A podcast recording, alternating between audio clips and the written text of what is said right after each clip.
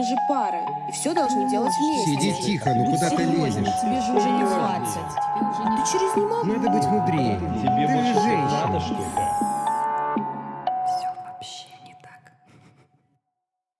Привет! Это подкаст «Все вообще не так». Я Зоя Молчанова. Здесь мы говорим о стереотипах. Существуют ли они сегодня? Если да, то откуда берутся? Как с ними жить и нужно ли вообще бороться? Наш предыдущий выпуск был на довольно сложную тему, многосложную, я бы сказала. И он получился довольно субъективный, несмотря на то, что мы пытались затронуть вообще разные полярные мнения, поделиться какими-то историями, в том числе своими. А, Но мы поняли, что нам все-таки не хватает э, человека, который бы взял и каким-то образом уравновесил все наши э, эмоциональные высказывания, диалоги. Поэтому сегодня э, со мной в студии психолог, гештальтерапевт Александра Шетлер. Привет, Саш. Привет. Было бы круто, если бы сегодня ты помогла нам разобраться в некоторых вопросах, которые мы не смогли решить самостоятельно. А, вот, поэтому расскажи, пожалуйста, немножко о себе. Ну, Я практикующий психолог, гештальтерапевт. Работаю в основном со взрослыми людьми, но есть у меня и подростковые места. Почему я сейчас меньше стала работать с подростками? Потому что я с ними поработала плотно 10 с лишним лет и немножко а, от тесного с ними контакта выгорела. А, плюс у меня у самой есть дочь 7 лет, Вот. И плюс одна из моих специализаций — это работа с сексуальностью в гештальт-подходе. Вот, поэтому давай попробуем. Надеюсь, у нас получится разобраться. А вот интересно, а почему вот ты сказала, что ты выгорела от подростков? Ну, то есть есть э, реально какое-то серьезное различие между тем, когда ты работаешь со взрослыми и с подростками? Да, очень большое, потому что, ну, подростки все таки они еще доформировываются. То есть, когда мы встречаемся с взрослым человеком, он уже, ну, готовенький. То есть, да, конечно, характер, он меняется на протяжении всей нашей жизни, и взрослый человек приходит как раз в психотерапию за изменениями, но он примерно знает вообще, ну, куда он идет, чего он хочет. Подросток пока э, ну, знает о этом мире довольно-таки мало, и о себе знает довольно-таки мало. При этом как раз за счет того, что он развивается, они довольно импульсивные. В общем, это такая очень специфическая аудитория, очень непростая, но при этом очень интересная. Смотри, когда э, мы готовились к прошлому выпуску, я м, искала какие-то материалы, какие-то источники вообще на эту тему, и самое интересное, что именно про там проблему того, что я в детстве слышал или видел секс своих родителей, чаще всего говорят э, иностранные СМИ.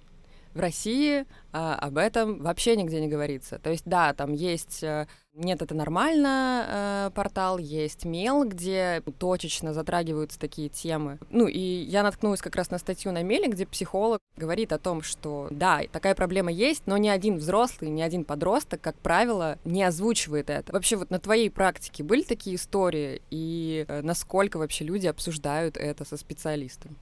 Да, на моей практике были такие истории, сами истории в силу этических ограничений рассказывать, конечно же, Ну, не могу. конечно. Да, но сами такие, ну, случаи, когда люди приходят и рассказывают это, они есть. Другое дело, что люди не приходят конкретно с этим. Ну да. Ну, в целом, проблемы там сексуального характера очень редко, когда человек приходит к психологу непосредственно и прямо с порога заявляет, что я хочу там проработать свою там сексуальность или то что-то еще. В этом один из, наверное, профитов долгосрочной психотерапии, что там какой бы ни был подход, она же работает на отношениях, и перед тем, как человек начнет раскрываться и говорить о настолько интимных темах, а, он должен выстроить с психологом доверительные отношения, понять, что, ну, действительно он доверяет, и преодолеть свой стыд. Потому что, ну, пока человек через стыд свой не перейдет, он, конечно, про это говорить не сможет. И да, есть такое, что люди приходят, и в том числе считают, да, что на них это повлиял а, как раз опыт а, вот этого когда они были свидетелями родительского секса, причем даже не только секса родителей, а, например, там есть э, истории, ну, как скажем, не то что похуже, ну, поопаснее для детской психики, например, истории измен. То есть, когда, например, а, ну, ребенок живет с папой и с мамой, но при этом, когда папы нет, к мамам пришел другой мужчина, и ребенок стал свидетелем этого. И тогда он оказывается в такой страшной ситуации, когда он, ну, остается один на один с этой проблемой, ни с кем поговорить не может. То есть, ну, с мамой не может, потому что, ну, вроде как мама сама не контактирует, папе рассказать нельзя, тогда я предам маму. Если я папе не рассказываю, я предаю этим папу. И, в общем, это такая моральная дилемма, и таких историй достаточно много. Вот. А в плане родительского секса травма сама вот эта, она происходит не в момент, э, ну, сам момент, когда ребенок Мгм. это видит или слышит, а это скорее такая системная история. То есть как раз многие люди об этом и не говорят э, не только потому, что там не считают, э, ну там считают это стыдным или каким-то еще, а правда многие люди были свидетелем такого в детстве, но не на всех это произвело какое-то травматичное, ну, дало какой-то травматичный отпечаток. Мгм. Ну вот, э, смотри, у меня есть несколько историй от ребят, которые со мной поделились ими. И чаще всего, когда я спрашиваю их, э, каким образом это на вас повлияло и повлияло ли, на ваш взгляд. Самый частый вывод из этого. Человек очень долго думал, что секс это что-то ужасное. Ну, у кого-то это довольно быстро проходит, но на подкорке это все равно сохраняется. Есть ли в этом какие-то именно установки, установленные травмы конкретные, которые, которым приходит этот человек? Или есть там разбивка какая-то, что с ним еще может быть? Ну, что может быть и как может повлиять, тут может как бы что угодно быть, учитывая, ну, отталкиваясь даже от того, что смотря в каком возрасте все это происходит, то есть насколько к этому возрасту ребенок о сексе в целом вообще осведомлен. Я почему называю это системной историей, потому что, ну вот, травма это начинается не в родительской постели, а начинается еще в родительской голове даже до момента зачатия ребенка. Ну, то есть, М. если взрослый человек, уже не подросток, а именно взрослый, половозрелый человек, который ведет активную сексуальную жизнь, краснее, бледнеет, а, там при слове секс или при любых там, когда слышит или произносит любые слова, связанные с сексуальностью, то, скорее всего, ну, во-первых, да, это отголоски того, что с ним происходило в детстве, ну, потому что тема это по-прежнему все еще, хоть у нас сейчас общество вроде как идет к больше, больше такой прогрессивности и открытости, но при этом мы же все дети своих родителей, которые выросли в СССР, а в СССР секс, как известно, не было, соответственно, про это э, не говорят. То есть даже само слово секс, оно же, ну, это, оно пришло к нам, оно не русское по происхождению. Мгм. То есть у нас в, если так, э, ну, копнуть в русский язык, у нас даже, по сути, кроме вот терминов, которые то стали использовать, наверное, только последние годы, не краснее, там, пенис, вагина, вульва, у нас же, кроме этих терминов, по сути, медицинских, нету нормальных слов, с помощью которых можно описать занятие сексом. Ну да. То есть секс это заимствованное слово. Еще мы говорим заниматься любовью, но все-таки это ну такая как ну нотка секса. То есть сексом Лирика, бывает немножко лирики. да, немножко лирики, да, то есть секс не всегда про занятие любовью, а все остальные слова, если мы будем смотреть, они какие-то грубые, неприятные, то есть даже, ну, языковая коннотация такова, что как будто это что-то запретное, неприятное, потом вот эта связь с, ну, религиозная, а, религиозный подтекст, что это грех, и, ну, из-за всего этого складывается, то есть это вроде как никто детям с детства не внушает, но при этом есть такой орел какой-то запретности, порочности вокруг этой темы. Соответственно, если взрослые люди живут вот с таким ну, пониманием секса как чего-то плохого, запретного, ужасного, разумеется, они транслируют это ребенку, и, разумеется, им самим трудно с ребенком об этом говорить. Ну, это еще какой-то фон, наверное, всегда, знаешь, Да? микроклимат, так сказать. Да, вот да, микроклимат да, да. отличная метафора, которая сюда подходит. Да, Мгм. такой микроклимат, в котором вроде как ничего, ну, против этого не происходит, но ничего не происходит для того, чтобы как-то, ну, про это говорить и как-то принять как нормальную часть нашей жизни, Мгм. чем, собственно, секс и является. И как раз-таки, когда у родителя нету языка для того, чтобы говорить это с ребё- об этом с ребенком, вот там как раз и начинается проблема. Потому что вообще, я сейчас для многих родителей, наверное, крамольную вещь скажу, но ребенок должен узнать о сексе от родителей все до 11 лет. Ого. Да. Поэтому, да, я Ничего говорю, что я себе. крамольную вещь скажу, потому что обычно, ого, это нормальная реакция. В смысле? Это же дети, детям нельзя про секс. Но а, То есть у тебя дочка уже на каком-то этапе, когда там она Да. подходит к самому она уже, интересному. уже много знает, да. Интересно. Ну, мы попозже поговорим Ага, об этом, да. Окей. Вот, почему до 11 лет? Потому что как раз, а, ну вот 11-12 переходный возраст, когда они а, переходят из а, младшего школьного в, в старшего, из старшего школьного в младший подростковый возраст, там у них сменяется ведущий вид деятельности, то есть до этого он был обучение, а потом становится общение, и после этого происходит очень сильная сепарация от родителей. Если до 11 лет у ребенка не сложились доверительные отношения с родителями, и не сложился вот этот вот разговор о сексе, о, о теле, теле, о сексуальности, о своих там каких-то проявлениях физиологических, то с 12 лет, ну, это примерная граница, конечно же, он уже будет происходить не с родителями, а со сверстниками. Ну, не приходят 12-13-летние дети к родителям, если они до этого к ним не приходили. Мгм. А если приходили до этого, если, ну, например, в семье всем понятно, что там у всех есть нога, у всех есть нос, у всех есть, не знаю, там ладошка, и там у папы есть пенис, у мамы есть вульва. И как бы это тоже части тела, в которых, ну, они есть у всех. У женщин есть одно, у мужчин есть другое, и это нормально. И Если ребенок растет в такой атмосфере, где об этом говорят открыто, спокойно, то, ну, там и проблем не возникает, и тогда ребенок не пугается, потому что как раз вот, ну, когда происходит сам этот акт сексуальный, который ребенка может напугать, пугает же не сам секс, пугает непонимание, как раз как у вас было в прошлом Да. а, выпуске, прекрасный просто пример, феерический, про то, что мама сказала, что у нее болит запястье. Но это как же надо было вывернуть это запястье, чтобы всю ночь издавать эти звуки. Вот, а, ну, когда ребенок понимает, что происходит, хотя бы примерно, понятно, что не нужно четырехлетке рассказывать там, как, что, кто в кого входит, разумеется. Вот, то есть, ну, информация в доме дозирован, дозирована, ну, так, что ребенок мог в своем возрасте ее переварить. Мгм. И по мере, там, не больше, чем он спрашивает. То есть за- задал вопрос, мы ответили. Задал вопрос, мы ответили, не перегружать его информацией. А если мы, ну, не говорим, тогда ребенок додумывает.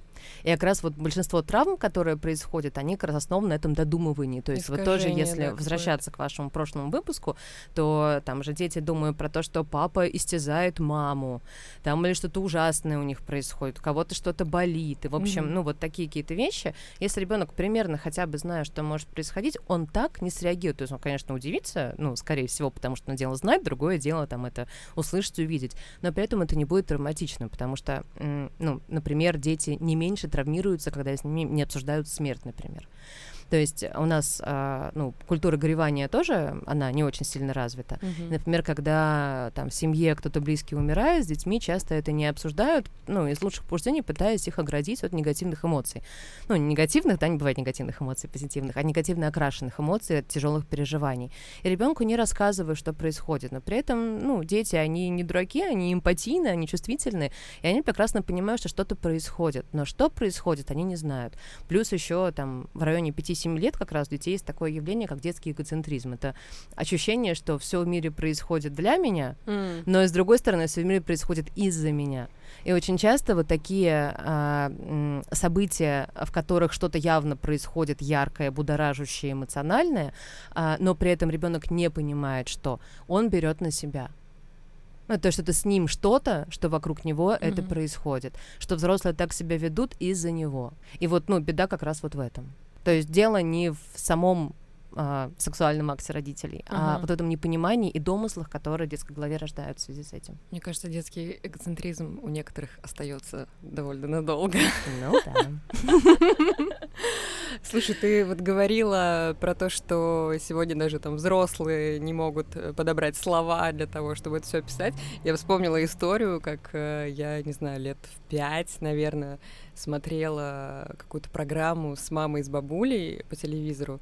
Там были какие-то дебаты, что-то такое. Там, по-моему, если я не ошибаюсь, как будто, мне кажется, что там была Ирина Хакамада, она там что-то рассказывает и говорит «секс». А я в этот момент такая, в смысле секс? Не секс, а секс. И бабулю просто разорвало.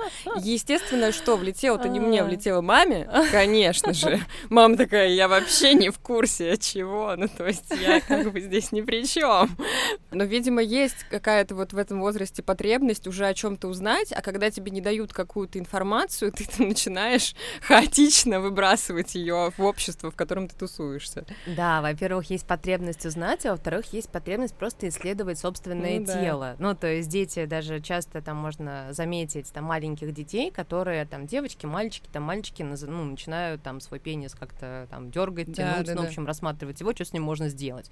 Вот, девочки иногда, ну, пытаются проникать тоже там в вагину, но даже если посмотреть просто на это логически с точки зрения, вот если убрать вот эту коннотацию с половыми органами, ну, все же ковыряют в носу. Да, Ну, то есть, да, это неприлично, но мы все хоть раз в жизни ковыряли в носу, будем честны. побольше. В чем разница принципиально? Да. Ну, это такой же, такая же часть тела, которую также хочется исследовать, она интересует, тем более, что если тот же нос, раз уж я привела этот пример, он, э, ну, он более на виду, А те части тела, они же скрыты, разумеется, они вызывают еще больше интерес. Плюс, если возвращается к фрейдовской теории развития сексуальности, то у детей наступает третьим этапом как раз-таки генитальная стадия развития, когда, ну, они научаются получать, э, ну, удовольствие, ну, связанное с половыми органами, конечно же, им хочется их трогать и исследовать, и, кроме того, там как раз в этом возрасте вот от 3 до 5 девочка уже спокойно может нарушить, например, клитор. Ну, другое дело, что не все девочки знают, что это называется именно так, вот, но именно физиологически на ощупь они могут уже его обнаруживать и понимать, что если к нему прикасаться, то это приятно. Эй, это Зоя прямо из монтажной комнаты, но кого я обманываю, монтажной комнаты у меня нет, у меня есть обычное кресло перед ноутбуком и гараж-бенд. Хотела сказать, что во время выпуска вы услышите несколько историй, которыми поделились с нами наши слушатели. Чтобы вы не удивлялись, я предупреждаю. И вот э, одна из них. Всем привет! Меня зовут Серафима, и сейчас мне 21 год. А здесь я хочу рассказать свою историю взаимоотношений с понятием секс и телесности вообще. Начну с того, что родилась я в православной семье, где роли распределены примерно так – энергичная и громкая мама, которая все про всех знает и любит контролировать все, что окружает, и флегматичный папа, который мало чем интересуется, кроме своих специфичных увлечений. Живет немного в своем мире, но формально глава семейства, потому что мужчина и добытчик. Мама, несмотря на свою энергичность и задатки старосты, всю жизнь, сколько я знаю, была очень уверенным в себе человеком, и по-женски в том числе – Именно это на нас с сестрой наложило сильный отпечаток. Одно из самых ранних воспоминаний вообще и первое столкновение с сексом у меня произошло года в три, наверное, когда под подушкой у родителей я нашла презервативы. Я, конечно, совсем не понимала, что это, но почему-то отчетливо помню, что на меня они произвели впечатление. Было ощущение, что за этим стоит какая-то тайна, которую мне предстоит узнать еще не скоро. Дальше следует воспоминание о том, как я находила лубрикант и что-то подобное, но при этом ни разу за всю жизнь я не застукала родителей за занятием сексом. И более того, была уверена, что этим постыдным в кавычках делом они вообще не занимаются. О чем, надо сказать, сильно сокрушалась, когда слушала рассказы о том, как мои подруги очередной раз застали родителей за занятием этим. Хотя меня больше всего беспокоило не то, что родители не спят вместе, а то, что они будто не любят друг друга. Но это немного другая история. Конечно, тему секса, как самую тайную взрослую, было очень интересно обсуждать. И, наверное, лет с 8-9 я уже имела довольно четкое представление о том, что такое секс и как им занимаются. Но даже мысли не могла допустить, что это может случиться со мной. Было ощущение, что мне ничего нельзя и все страшно. Помню, еще раньше находила на даче журнал, где была изображена девушка, которая кричала будто от боли. Но по реакции сестры, мол, вырастешь, узнаешь, заподозрила, что наверняка не от боли вовсе но от чего именно тогда было неясно, конечно. Интересный момент, который всю жизнь пыталась стереть из своей памяти и, собственно, вспомнила не так давно, о том, как моя племянница-ровесница рассказывала, как взрослые люди занимаются этим. Помню, она пересказывала мне сюжет популярного в то время сериала про врачей на СТС, где у главных героев, конечно, любовь и все это вытекающее, а я со своей низкой самооценкой всегда была очень ведомой. И когда уверенная в себе и цветущая близкая родственница предложила мне попробовать сделать так же, как в сериале Лера со своим возлюбленным – я через внутреннее сопротивление, но все же согласилась, потому что отпор давать не умела. За что впоследствии получила большую дозу стыда перед собой же. Собственно, ничего из вон выходящего мы не вытворяли. Насколько я помню, это было что-то типа поцелуев с закидыванием ногу за ногу. Это повторилось всего пару раз, если не ошибаюсь, и закончилось тем, что признались моей старшей сестре. Она вроде никак особо не отреагировала, только очень удивилась и не поняла зачем. Но после того мне стало слишком стыдно, что продолжать мы не стали. В школе около нее было много разных историй, но это все больше из серии детских влюбленностей и мимолетных увлечений. Ну, не без флирта, конечно.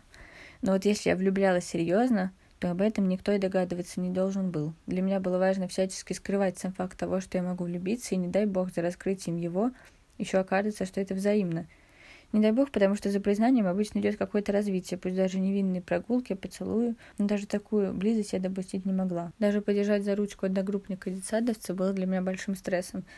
Недавно близкий друг напомнил мне историю, как мы с ним больше шести лет назад, в самом начале нашего общения, были очевидно неравнодушны друг к другу. И однажды, собравшись у нас дома маленькой компанией друзей, лежали с ним на кровати. И я понимаю, что очень хочется обняться и поцеловать, рефлекторно одернула его руку и даже вроде что-то резкое сказала – меня тогда сильно разрывало от желания быть рядом, но страх тактильности и того, что могут заметить, пусть и даже самые близкие друзья, пересилил.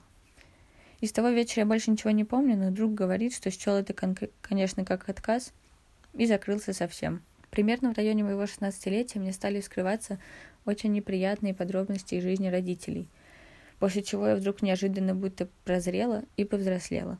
Тогда у меня произошло сильное пересмысление себя, я будто осталась совсем одна, и впервые появилась возможность себя найти и изучить. Несмотря на свой сдержанный нрав и телесную зажатость, внутри я чувствовала какой-то очень сильный необузданный характер, которому толком нет возможности выйти наружу. Довольно рано я стала чувствовать возбуждение от разного рода мыслей, но волю этому в своем юном возрасте я не давала по понятным причинам. Но примерно с того момента я начала мастурбировать. Сначала не очень понимала, что происходит, и чувствовала вину за свои действия, но в какой-то момент, даже относительно недавно, отпустила, и я узнала, что это даже хорошо. По крайней мере, мастурбация очень сильно помогла мне в познании себя и до сих пор помогает. То, что касается боязни мужчин и тактильности, то, зная папину холодность и зачастую не очень уважительное отношение к маме, могу предположить, что это из-за него. Но не очень исключаю, что моя память заблокировала ряд воспоминаний о какой-нибудь жести из детства, связанной с приставанием взрослых мужчин, так как я сильно не чувствовала своих границ и толком не умела давать отпор. Интересная тема про первый раз. Всю жизнь я была несомненно уверена, что по всем законам нужно, чтобы мужчина был один и на всю жизнь, а сексом заниматься с разными вообще запрещено.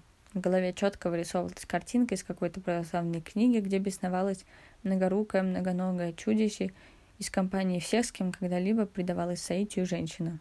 Другое дело, когда соединены только двое. Так вот, когда я избавилась от этих кошмаров, годам к 17, четко поняла, что вообще все окей, и никто мне больше не запугает. Решила, что более ждать невозможно. Мысль о том, что можно переспать со знакомым человеком и вблизи от семьи и друзей, сводила меня с ума, потому что тело я до сих пор не чувствовала и стеснялась самого факта, что я что-то могу сделать не так и не умеючи. Поэтому неудивительно, что это случилось при первой же возможности за границей. Буквально с первым встречным. История на самом деле максимально нелепая, но звучит красиво. В Тбилиси накануне отъезда домой я познакомилась с продавцом прекрасных дорогих ковров. Он был старше лет на 10, выглядел совсем неинтересно, на мой взгляд, но все-таки грузин и очень страстный, конечно. В тот момент никакой цели я не преследовала и, более того, вообще не планировала, потому что на другом конце города меня на свидание ждал другой мой новый знакомый, к слову, гораздо более приятный и красивый. Но от бокала вина я решила не отказываться. И торговец меня, конечно, напоил, а все, что было дальше, всплывает в памяти очень смутно. Но помню, что было ужасно неприятно и больно, и человек совсем чужой, и ощущение, что мной воспользовались. Рано утром я каким-то чудом проснулась раньше него и тихо выскочила на улицу, оставив в гостях любимые серьги — Сейчас довольно смешно вспоминать, но я так быстро бежала по улице и все время в ужасе оборачивалась, не идет ли он за мной. В это утро я чуть не опоздала на свой самолет домой. Все это хоть и было относительно недав- недавно, но вспоминать странно, будто не я и не в этой жизни. С тех пор совершила внутреннюю революцию, в том числе сексуальную, и все тетушки фарисеи из головы испарились, а я чувствую себя полной жизни, люблю свое тело, могу делать, что хочу и спать с кем хочу. К слову, с молчаливыми родителями сейчас могу свободно говорить почти обо всем. Они, оказывается, совсем не принципиальны во взглядах и очень многому учатся сейчас у нас с сестрой. Я бы хотела вернуться к ощущениям вообще, к чувствам того, когда ты, собственно, слышишь, что происходит за соседней дверью, вот или там в той же комнате. Как можно описать вообще это чувство, когда оно тебе незнакомо? Почему тебя чаще всего просто приковывает э, к постели, а ты ничего не можешь с этим сделать? Откуда это чувство, что ты не должен этого знать? А, вообще вот такая, ну, такое опоясывание, ну, вот такое прямо оцепенение а, с телом делает эмоция стыда.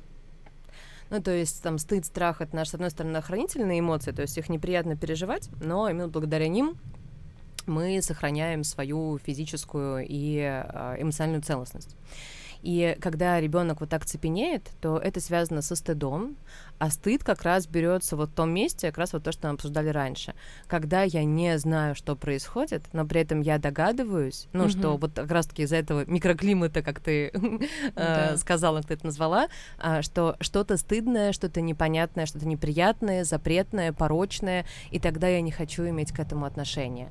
И родители, они же ребенком воспринимаются как, ну, такие, ну, полубоги. Ну, то есть родители всегда правы, они могущественны, они, ну, в общем, такие, ну, сильные, взрослые, значимые фигуры. А здесь вдруг вот эта их идеальность, она ломается и ребенок не может с этим справиться. Как раз вот тоже, по-моему, в этом предыдущем выпуске у вас а, был момент, вы обсуждали про то, что некоторые забывают такие вещи, а потом, э, ну, когда вырастают, воспроизводят. Да, да, да. Это э, основная функция нашей психики — адаптация. Таким образом, э, детская психика адаптируется. Э, мы забываем то, что психика в силу своей пока еще незрелости не способна переварить. Mm.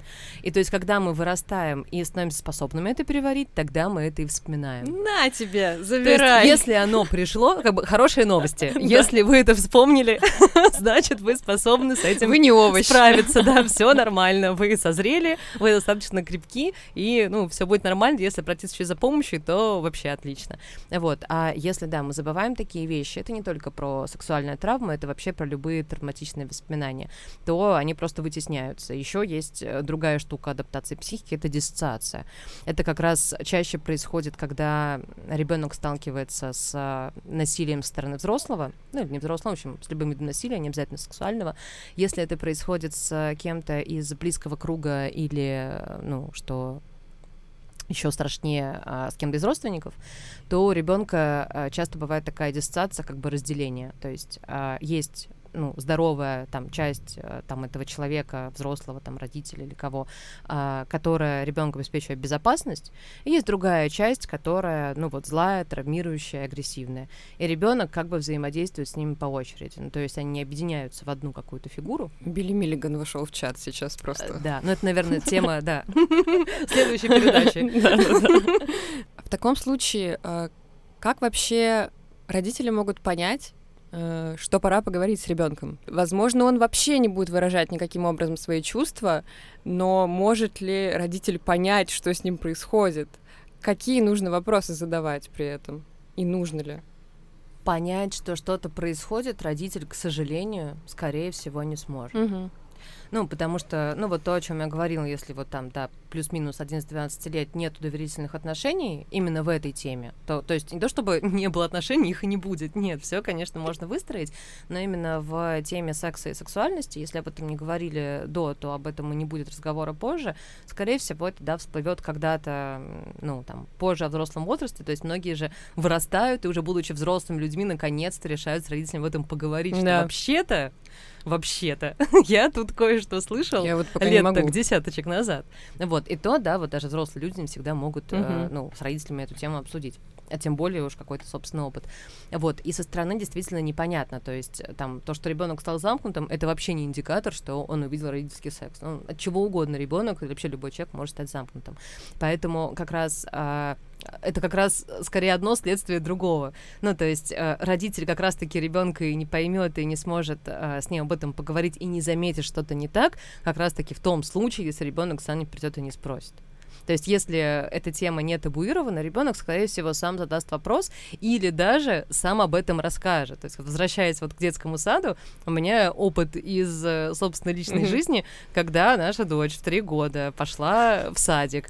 А, ну, то есть, до этого она была в курсе про, там, как у нее что называют, что там есть вульва, вагина. А, она пришла, и сделала вывод. Это было на третий-четвертый день, там же, ну, горшки, в общем, пространстве стоят. Она говорит, так, у девочек, между прочим, пися внутрь, а у мальчиков наружу. Ну, то есть человек провел сравнительный анализ да, да, да. и сделал вывод. Ну, то есть и у нее это не вызвало какого-то дикого ажиотажа, то, что я такое видела. Ну, видела, ну, как бы, ну и что? Ну, ей было любопытно то, что, ага, у всех девочек вот так, не только у меня, и у мамы там условно, а вообще у всех. А у всех мальчиков вот так. И для нее скорее это было то, что реально, ну, доказательство. То есть мир, правда, такой. То есть это было не про там секс, не про гениталии, а про то, что мир такой. Аксиома. Класс, да, да да, то есть, ну, новые наблюдения. Кстати, еще почему важно, чтобы дети могли назвать своими именами, это такая защита от э, насилия. Угу. Потому что ну, наверняка все Ну да. слышали историю про печеньку. Мгм, мгм. Вот это прямо квинтэссенция того, что может случиться, когда ребенок не эм, владеет тезаурусом для того, чтобы объяснить, что происходит, потому что иногда это отпугивает уже на моменте, э, на моменте, вот, который предшествует, э, ну, непосредственно насилию. То есть, когда, там, не знаю, мальчик говорит, не трогай мой пенис, ну, условно, ну, насильника, разумеется, уже это может отпугнуть, потому что на подсознательном уровне он славливает то, что ребенок сможет рассказать, что с ним происходит, значит, последует наказание. И уже это может его остановить. Ну и для кого-то это еще не является сексуальным, потому что ребенок тогда уже не так Ну, беззащитен. естественно. он хоть немного, но становится в позицию силы, несмотря на свой там юный и малый возраст. Мгм. Вот. И, ну, опять же, когда ребенок понимает, а, когда он знает вот это правило, там, условно, нижнего белья, там все, что мы прикрываем там трусиками, и там взрослые женщины прикрывают лифчиком, это наши интимные части тела, и мы их не показываем другим и не пытаемся подсмотреть у других без их разрешения. И понятно, что никому не даем трогать, и не трогаем других людей там сами. Мгм. И если ребенок это знает, он понимает, что если вдруг кто пытается к нему прикоснуться, это зло, и нужно об этом сказать родителям. Потому что вот самое важное, наверное, что ребенку нужно вложить в голову там с самого, там, не знаю, с, с младенчества практически, что в таких вещах, что его тело — это его личное пространство, это раз, и что что бы с ним ни происходило со стороны взрослого, он не виноват. Потому что самое как раз ужасное — это когда ребенок, ну вот, э, и сексуально, и там морально травмируется, а, он прихватывает на себя чувство вины. То, что раз с ним так э, поступают, значит, с ним так можно, значит, он плохой, значит, он заслуживает наказания, и, э, ну, дальше И со всеми вытекающими. снежный ком и потом снежный просто. ком, да, на который, который просто не размотать, да. Вот. А если он знает изначально, что это зло, он уже может даже на этом этапе себя пробовать защитить.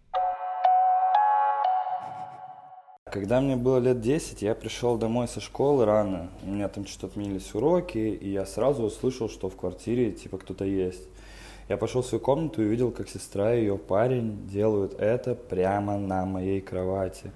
Они были под одеялом, но эффект от этого был, конечно, жесткий. Им было лет по 17 тогда. Сестра сначала закричала, чтобы я вышел из комнаты. Типа я сразу пулей выбежал, ну мне что, там 10 лет. Потом, правда, она сменила интонацию, начала громко оправдываться, говорить, что не хотела, чтобы я подождал ее, она выйдет поговорить со мной. Ну, я просто стоял в коридоре, вообще ничего не понимал. Я косвенно знал, что такое секс, но еще ни разу с ним не сталкивался, ни в разговорах с кем-то, ни в порно вообще. Ну, то есть я тогда, ну, 10 лет мне было.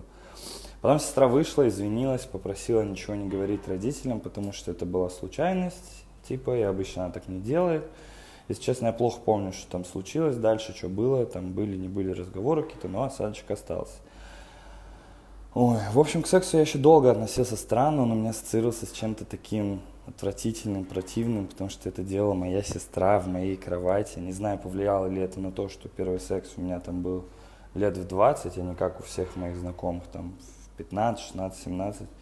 Но флешбеки меня мучили долго.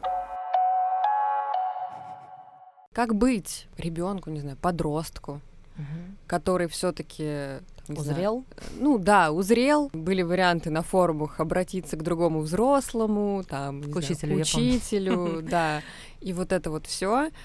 ну, то есть, если все-таки ты это услышал, увидел, и твой мозг э, говорит тебе, нет, я не забуду об этом в ближайшее время, что с этим делать? А, подкаст же, насколько я понимаю, ограничен меткой 18+. Да, да, потому что у нас да. в России есть такая как Да. бы штука, что, ну, вот опять же про это микроклимат, да, что Да. про секс мы с детьми не говорим, потому что, а Мгм. мало ли, что мы там такого опасного скажем. Мгм, Хотя вот сколько мы мгм. с тобой разговариваем, мне кажется, пока мы ничего Да, такого пока вроде да. не сказали. Я да. даже ни разу не ругнулась матом. Аналогично. И получается, да, что как раз, э, ну вот, совет о том, что делать подростку, подросток как бы легально от нас не Да. услышит. Но обычно что они делают, да, подростки обычно, ну, идут с этим в свою же среду. То есть или два варианта. Или они, вот опять же, если а, вспомнить, да, что ноги растут от невозможности поговорить с родителем, то со взрослым поговорить сложнее, и тогда я или замкнусь в себе, если я подросток, или я пойду там в подростковую среду к своим там друзьям, приятелям, кому угодно. Счастье великое, если у подростка реально есть какой-то значимый взрослый, кому он доверяет. То есть, может быть, это правда учительница. Ну, то есть, как бы это там парадоксально не звучало, Марья Ивановна, я тут такое видел. Вот, но при этом иногда они идут к учителям даже с этой темой, но это, наверное, ну, супер редкость. То есть, кому-то, правда, там удается там выстроить отношения не знаю, с психологом, будь то школьный психолог, или бывает, кстати, что дети и в этой тоже, ну, связи могут попроситься к психологу, при этом, ну, есть же родители, которые, ну, может, они сами про секс не разговаривают, но понимают, что если чадо пришло и говорит, мама, папа, мне нужен психолог. Он говорит, воу, окей, сейчас ты подросток, давай иди. Uh-huh. А там уже что ребенок обсуждает, то есть родители в целом в это и не лезут. То есть есть такие родители, которые лезут, конечно же, но пытаются, по крайней мере. А есть те, которые нет, и тогда в целом, ну, оно скомпенсируется, ничего страшного. Вот. А, ну, если как раз та ситуация, когда у ребенка, ну, некому пойти, то, к сожалению, никто этого не заметит на раннем этапе просто потому, что, ну, индикаторов нет. Ну, то есть mm-hmm. он замыкается в себе, и это, ну, никак не определить. И, ну, хорошо, если он вырастет и там послушает этот подкаст и поймет, что он не один, и что можно Привет, просить малыш. о помощи. Ну вот по поводу формирования травм. Мы берем пример, когда ребенок злится, когда он постоянно с этим сталкивается, когда он даже не может обсудить, там, допустим, в кругу своих друзей и думает, что только у него такое происходит, и это сублимируется в какие-то другие э, проявления там, э, эмоций. Когда все-таки мозг дает сигнал о том, что, в общем-то, все безопасно, более-менее, и ты можешь попробовать э, там секс, когда ты уже к этому готов, когда тебе любопытно, и как не искажать эту информацию. Ну, во-первых, все-таки образовываться. Ну, то есть сейчас, конечно, у нас есть такое преимущество, что мы живем не в бочке, а мы живем в большом информационном пространстве, в котором действительно мы можем даже, ну и подростки часто так делают, они как раз то поколение, которое лучше, там, чем мы, даже заточено на поиск информации, то есть у них это все быстрее происходит. И как раз таки они очень часто с этими проблемами идут, вот неспроста же как раз ты искала информацию именно на форумах, то есть они часто идут, а, не могут лично прийти к кому-то, тогда они обезлично идут в интернет. Ну да. И том же интернете они могут какие-то вещи читать. Другое дело, что в интернете много всего, и можно прочитать не совсем те вещи, которые могли бы им как-то помочь, но при этом это все-таки, а, ну, доступ к информации лучше, чем ничего. Вот. Ну и все-таки, ну, я, понятное дело, голосую за поход к психологу, ну, потому что я не то, чтобы там пропагандирую, что всем необходима психотерапия. Да нет. Ну, то есть можно какие-то вещи самостоятельно поработать, чего-то самому сделать, но так просто быстрее и проще, наверное, когда там за руку с другим человеком проживаешь там какой-то новый опыт. Потому что м- беда в том, что там, ну, казалось бы, человек вырастает, понимает головой, э, когнитивно, что, ну, все нормально, что, правда, у всех есть там мужчин пенисы, у женщин вульвы, вагины, э, люди занимаются сексом. Если у человека есть родители, и у этих родителей есть он, то как минимум один раз в жизни эти двое сексом занимались. Ну, то есть когнитивно это все понятно, но эмоционально э, человек остается вот, ну, в этом состоянии, когда он сталкивается с, ну, около травмирующей ситуации. То есть а, у нас есть некоторые триггеры, ну, то есть, например, если там сексуальный акт когда-то был триггером развития травмы, то, разумеется, он становится триггером, ну, таких легких ретравматизаций. То есть каждый раз, когда человек на это натыкается, он из позиции взрослого, рационального человека, который все прекрасно понимает, откатывается вот тот свой детский опыт и начинает его проживать. Угу. Ну и, соответственно, вот, ну, и нужно разворачивать сам детский опыт, потому что ну, как детский опыт разворачивать, в смысле, как раз-таки отделять свой детский опыт, что это было тогда, тогда я ничего не понимал, я не знал, я был беззащитен, мне кому было пойти, как раз-таки разделять это с тем, что, а теперь я взрослый, я знаю, кому пойти, я много про эту тему знаю сам, я знаю много про свое тело, но если не знаю, то узнаю, это безумно интересно. Тут, мне кажется, еще когда у нас появляются отношения, там первые сексуальные отношения mm-hmm. или там дальше, мы каким-то образом еще перекладываем эту ответственность на партнера и ждем, может быть, того, что нас кто-то поймет и как-то там наши все эти травмы и то, Но мы в целом склонны проецировать. Ну, то есть конечно. не только в этой теме, мы в целом да. часто ожидаем, что нас вот сейчас поймут. Экстрасенс в отношениях, почему бы и нет. А, вот. Но там, не знаю, судя там по своему опыту, я начала как-то выходить на диалог с партнерами, наверное, там типа мне сейчас 27, ну, года три назад, наверное, или четыре, пытаться как-то поговорить об этом. И это очень быстро. Возможно. Но знаешь, что самое ужасное, что не все готовы были говорить со мной в ответ. Да. Вот. И тут проходит время, и ты уже такой, так, кажется, я понимаю, что мне нужно все-таки поговорить с этим. То есть, если я буду искать следующих отношений, то я сразу скажу, чувак, давай-ка мы с тобой поболтаем, а дальше будем двигаться вот в этом направлении, как бы сложно это ни было. Мы с моим молодым человеком сейчас, когда нас все начиналось, э, мы просто тупо разговаривали. Мы пили очень много в начале отношений, нам было сложно, но мы как бы пытались вот донести это все. Не надо пить, это вредно, э, да, но есть такой способ, и на самом деле это помогло. Ну вот про стыд как раз, вот ты спрашивала про то, почему ребенок цепенеет, а, эмоция стыда, она, вот генеральное, генеральное послание такое у нее, это такой, какой ты есть, ты быть не можешь, или изменись, или исчезни. Угу. Ну и когда вот у нас это послание изменись или исчезни, ребенок, он как бы исчезает. Да. Ну вот он замирает, цепенеет, и вот даже тоже там вот в историях, которые там вы обсуждали, там же вот прямо из одной в одну, хоть что я хотела исчезнуть, я хотела провалиться, или я хотела, чтобы их здесь не было. Да. То есть вот это, ну, изъять себя, вытащить себя из этой ситуации. Угу. И это вот какая-то, ну, сильная эмоция стыда. А стыд есть как раз там, где происходит что-то, что может меня разрушить. Ну, то есть, чего взрослые делают такого, что, ну, половой акт, что секс способен разрушить ребенка, даже не имея к нему, ну, особого отношения. Первая ассоциация — это совместный просмотр фильмов с моей бабушкой. Даже на фрагментах с поцелуями она судорожно начинала тыкать в кнопку переключения канала с таким видом, будто все это ужасно противно и неправильно, стыдно. И эта мысль так и закралась в мою шестилетнюю голову, что дядя с тетей что-то делают, и это очень стыдно, страшно и ужасно. Потом, в возрасте 9 лет, благодаря тому, что у меня есть старший брат, а ему тогда было уже 16, я узнала, что такое секс, как им занимаются и откуда потом берутся дети. Все это очень будоражило мое воображение. Но как-то углубляться в это все мне по-прежнему было стыдно. Как раз после этого в очередное лето каникул мы с моим двоюродным братом нашли на рабочем столе его мамы в компьютере запретную папку. Она еще как-то странно называлась, я точно не помню.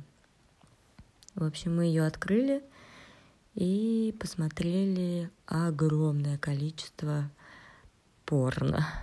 Просто колоссальное.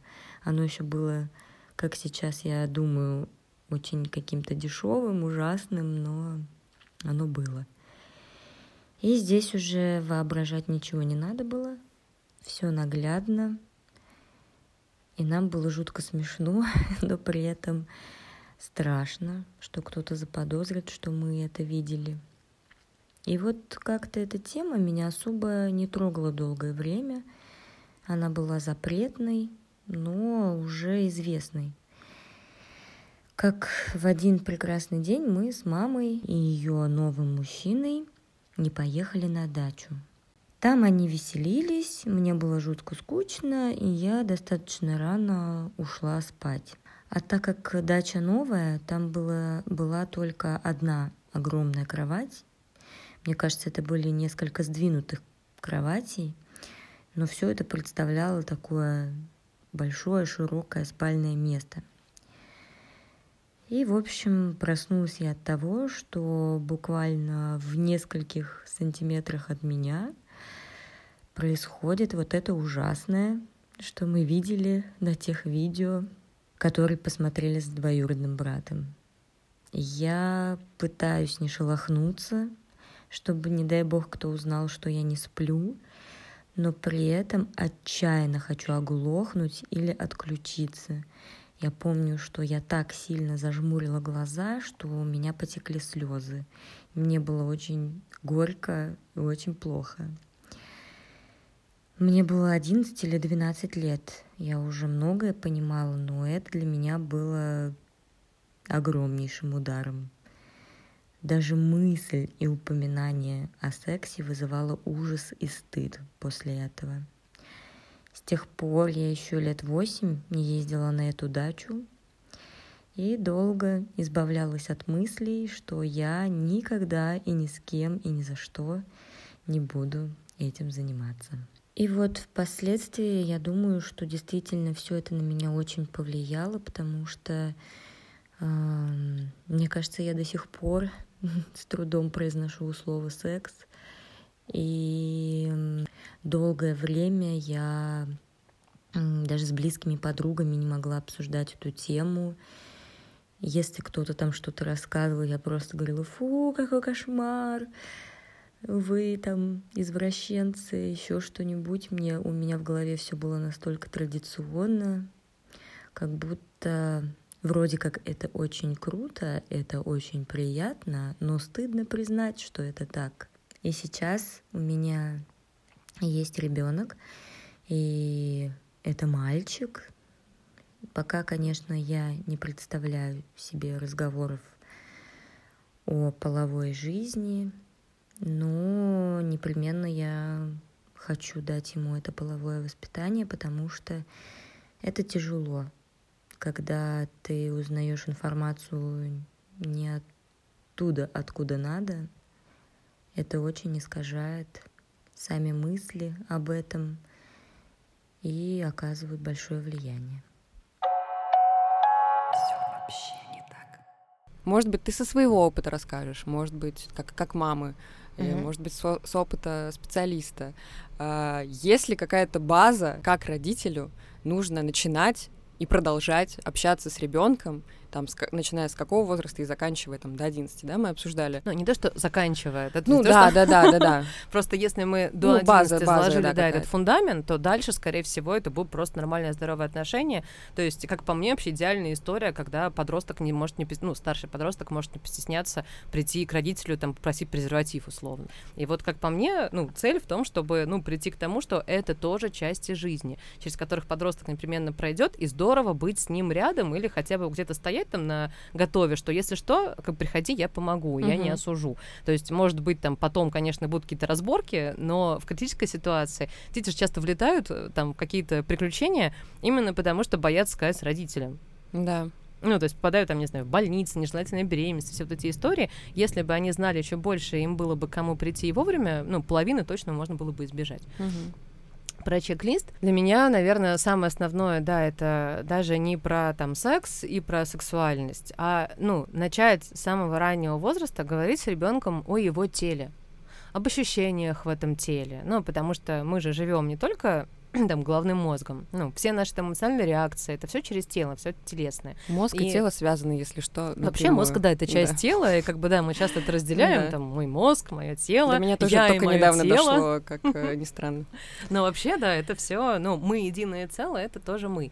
Вот, и, ну, тело действительно имеет очень большое значение, и те ощущения, которые мы испытываем, первичные, они как раз, то есть тело позволяет нам узнать, там, тепло нам или холодно, хотим мы есть, хотим ли мы в туалет, приятно ли нам находиться рядом с кем-то, все это нам позволяет узнать наше тело. Иметь тело — это нормально, ну, то есть это не какая-то табуированная тема, это не стыд, позор, не срам, а, ну, это просто часть тела, которую мы прикрываем, потому что они, правда, очень уязвимые, там очень уязвимая кожа, там слизистые, они требуют защиты. Uh-huh. А, еще вот то, что я упоминала, что нужно знать каждого ребенка, как раз правило нижнего белья. Uh-huh. То есть просто, им, ну, по этой логике дети, во-первых, не задают лишних вопросов, на которые взрослые затрудняются отвечать. То есть, ну, это правда, детям очень понятное правило, проверено там и на моем ребенке, и на куче других совершенно разных, разного возраста детей. Дети обычно это правило очень легко принимают, оно кажется им логичным, потому что, ну, правда, интимные места, которые требуют дополнительной защиты, они прикрыты нижним бельем, ну, трусами. И вот, соответственно, да, что мы не можем без разрешения трогать там других людей, мы не можем э, показывать там свои интимные э, органы и смотреть на чужие. Ну, в общем, то, про что я говорила, как раз-то правило в том числе защищает их от насилия. Uh-huh. Вот. При этом тоже важно детям объяснять, что, ну, там, мастурбация, опять же, слово, слово мастурбация называется совсем не обязательно, это уже опционально, насколько там родитель сам в этом плане зрел, а, насколько ребенок там к этому готов. А м, идея в том, что трогать свои половые органы — это нормально. Как раз по то, что мы говорили, что, ну, мы же трогаем, не знаю, нос, ухо, да. ну, то есть почему нельзя трогать все остальное? Можно, вот, но, опять же, по правилу нижнего белья мы это трогаем тогда, когда нас никто не видит. Наше интимное дело, больше ничье. Угу. И тогда, соответственно, когда у ребенка нет запрета, он тогда, скорее всего, и когда ему все понятно. То есть они же почему делают там, трогают друг друга, там, Да, прячутся да, в да, шкафах, да, не знаю, да. в кустах. Почему? Потому что это неизведанное. А ужасно интересно всё то, что неизвестно. Особенно, Конечно, когда ты ребенок. То есть ты исследуешь мир, а когда тебе все известно, все понятно, это не вызывает каких-то дополнительных вопросов. Вот. Еще важный кусок это про то, что если взрослый, ну вообще никак совсем не может говорить с ребенком про секс, не надо.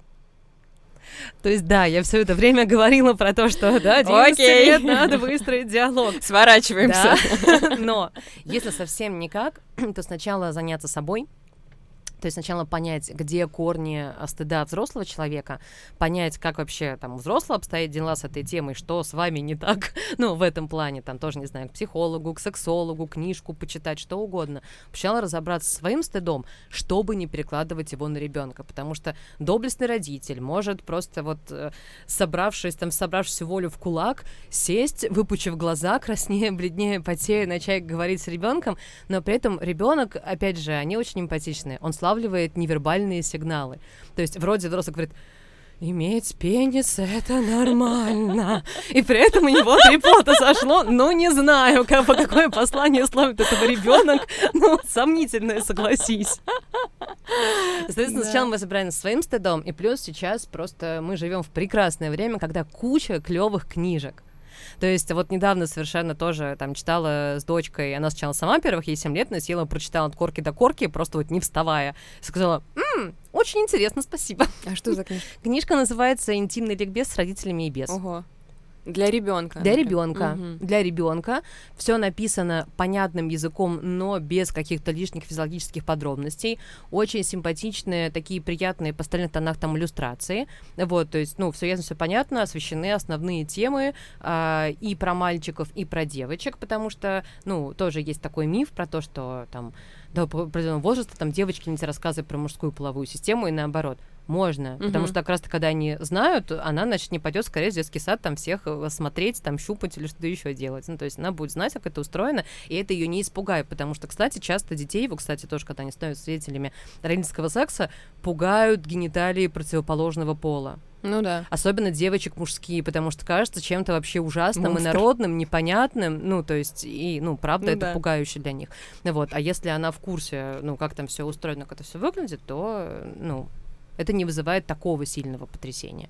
Вот. А, ну, да, и, соответственно, про месячные тоже, ну, и мальчикам тоже полезно знать. То есть, ну, нету здесь в, этом, в этой теме гендерных разделений. То есть мы живем в мире, где есть два, а, ну, сейчас уже больше, как бы считается, но как бы, если так грубо а, рубить, то два основных пола, вот, если по, физи- по физиологическим особенностям, то там два пола, и, ну, полезно знать про оба, потому что тоже там с менструацией женской у мальчиков тоже целая, целый список Да. огромный кошмаров, мифов, ужасных историй по Синяя этому жидкость. поводу.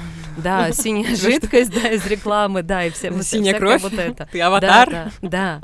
Вот, а, там, не знаю, там, найденные прокладки, там, мамина дома, о, господи, мама умирает или больна Да. тяжелой болезнью, ну, то есть там список бесконечен. Вот, и поэтому, да, ребенку, правда, важно знать какие-то базовые физи- физиологические вещи. В этих книжках это все есть. Еще есть у издательства Клевер, это же не реклама. Не-не-не, это, это прекрасно, то, что нужно. А, у издательства, по-моему, Клевер есть очень клевая книжка, она очень красивая, называется «Беременность». По-моему, «Беременность», я не помню точно, но я думаю, что загуглить, то ее легко найти. Вот, она сделана а, там с тиснением прямо с всякими там вырезанными штучками, очень красивые иллюстрации. Она большая, то есть она, если приложить ее к животу женщины, то там прям натуральную величину изображен плод, как он там все формируется, то есть прям реально очень интересная книжка. Но, разумеется, там, ну, и написано, нарисовано доступным для детей языком без, опять же, лишней информации, но при этом э, с избытком отвечающим на детские вопросы, то, как э, сперматозоид попадает в яйцеклетку, происходит акт оплодотворения, появляется плод, и вот это все. Потому что, конечно, детей интересует, откуда они взялись, ну, такой наверное, первый экзистенциальный вопрос, который у них возникает, откуда я взялся, зачем я, почему я Мгм. именно у вас, все вот эти вот вопросы. Вот. А иногда, да, дети приходят и прям в лоб спрашивают родителей, а вы занимаетесь сексом?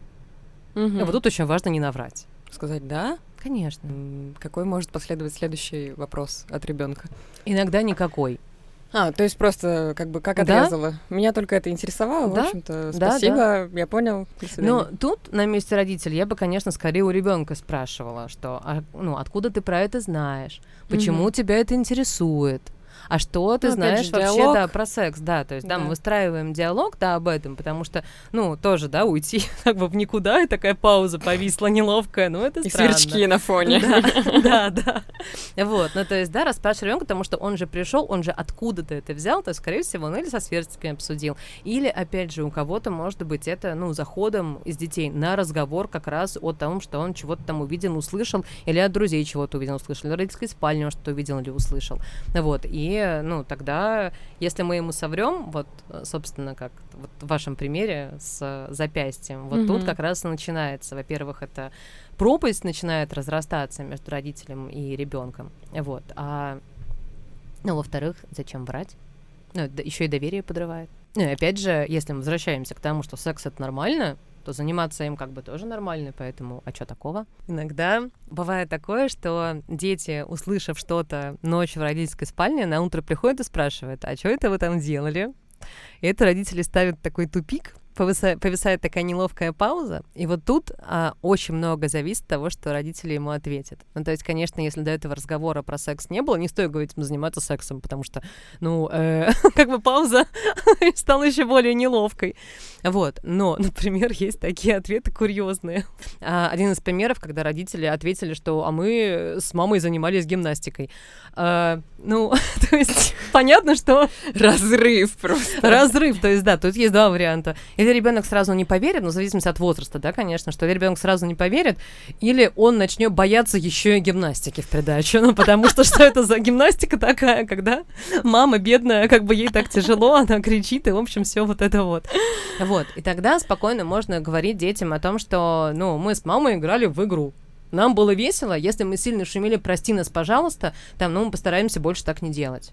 Ну, о себе мотать на ус, э, ну, то, что, ну, как бы Мгм. надо уже тогда или потише, раз ребенок это замечает, или находить какие-то лазейки времени, когда ребенка дома нет. Но вот тут очень важно, чтобы, да, не было такого, что вы повисли, а потом придумали какую-то максимально нелепую ложь или что-то, что ребенка может сильно напугать. А когда вы говорите, что вы играли в игру во взрослую, которую, ну, играют только взрослые, ну, там, потому что, может быть, он не только слышал, но что-то и видел, ну, то есть вам больше придется объяснять, если вы на- ему наврете.